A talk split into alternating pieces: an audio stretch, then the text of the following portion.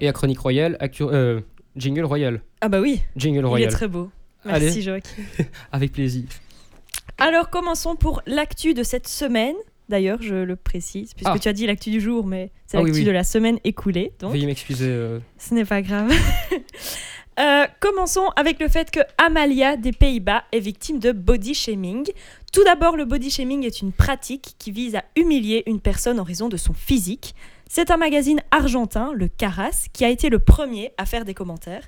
Nous pouvons notamment lire La fille aînée de Maxima montre fièrement son look grande taille, ou encore Une princesse qui vit sa puberté sans tabou et défend sa silhouette de vraie femme. Le rédacteur en chef adjoint du magazine se défend en, expliquant que la princesse âgée de 19 ans avait été sélectionnée pour montrer aux filles victimes d'intimidation qu'elles ne doivent pas avoir honte de leur corps. Face à l'ampleur de la polémique, le débat ayant fait l'objet de chroniques en radio et en télé, la directrice du magazine a fini par présenter ses excuses. Les reliques de Diana mises aux enchères. Parmi un lot de 32 lettres et, et cartes écrites par la princesse Diana, l'une d'elles disait ceci.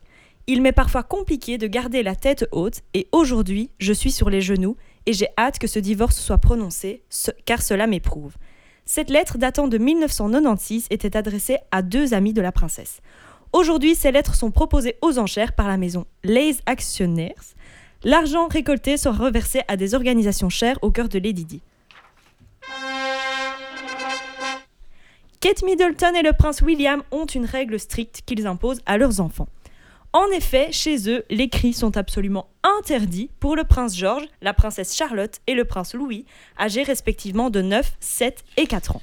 Quelle horreur. Pardon. Ça, c'est pas possible. Oh là là. Pardon, vas-y, continue. Désolé. je- Je t'en prie. Les héritiers du trône d'Angleterre ont également une approche différente de la punition.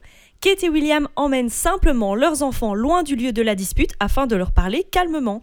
Le prince et la princesse mettent l'accent sur la créativité de leurs enfants et les encouragent à passer du temps dehors ou à faire de l'artisanat.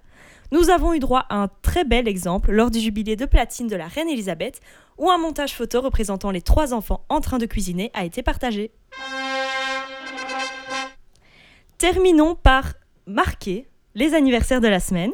Cette semaine, il n'y a eu qu'un seul anniversaire royal, celui, le 50e anniversaire de Stéphanie de Monaco.